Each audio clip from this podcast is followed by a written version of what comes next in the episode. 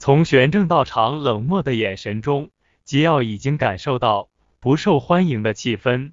既然玄正道长与自己没有言语上的交流，吉奥索性集中精力观察道路两旁的一切，看看与以前来时是否有什么异常的地方。玄正道长将吉奥领到水井旁，吩咐道：“陈元主，稍等片刻，贫道到库房担水桶。”吉耀指着路路旁的扁担和木水桶说：“道长，这不是水桶吗？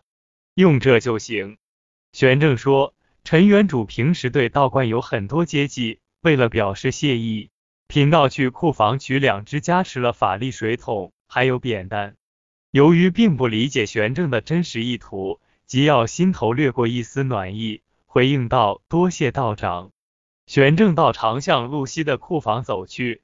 吉耀则装出一副若无其事的样子，向北迈步前行，目光努力搜寻着与之前记忆中不同的地方。走出十步之远的玄正突然回头望向吉耀，吉耀没有在井旁守候，而是向北搜寻的身影，让玄正确信吉耀来道观是为地面塌陷之事，而非真是来担水。玄正没有制止的意思，而是故意放慢脚步。以便给吉奥留出充足的探寻时间。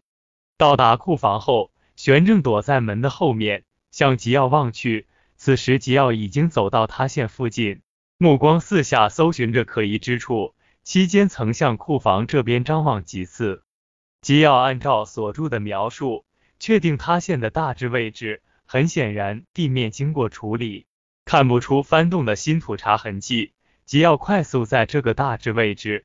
走了几个来回，地表呈现出均匀的冻土层，脚下没有那种踩在新翻动的土上的不实的感觉。地面上散落的树叶也非常均匀。吉奥提鼻子闻着，空气中也没有特殊气味。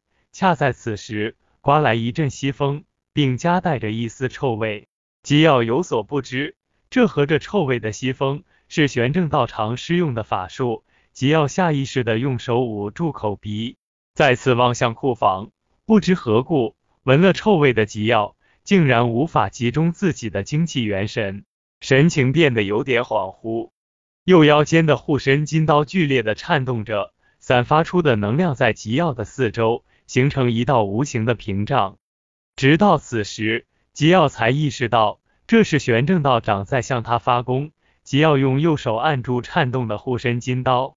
努力控制意念向金刀加持新的能量，但无济于事。当第二阵西风刮来时，风中裹挟的魔力将护身金刀散发的能量彻底摧毁。失去保护屏障的吉耀再次闻到那股臭味，随之嗅觉变得迟钝。吉耀努力集中精力，伸出左手试图在空中划出一道破解臭味的符咒，但试了几次都没有成功。就在吉奥坚持不住将要倒下时，夹带着臭味的西风戛然而止。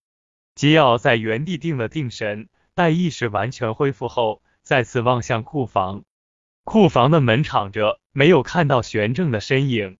吉奥心想，看来玄正道长对自己有所防范，在话没有挑明的情形下，玄正首先对自己出手，说明他与心悟道长是一伙的，而非真正的修道之人。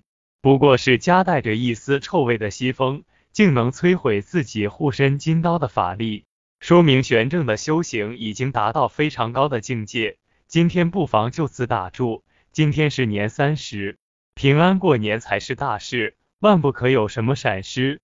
想到此，吉耀转身向着古井走来。躲在库房门后面的玄正稍微松一口气，找出一对加槐树做成的木桶。一根槐木扁担，玄正没有急于走出库房，而是将木桶及扁担摆在一张桌子上。他要在木桶及其扁担上加持一定的魔力。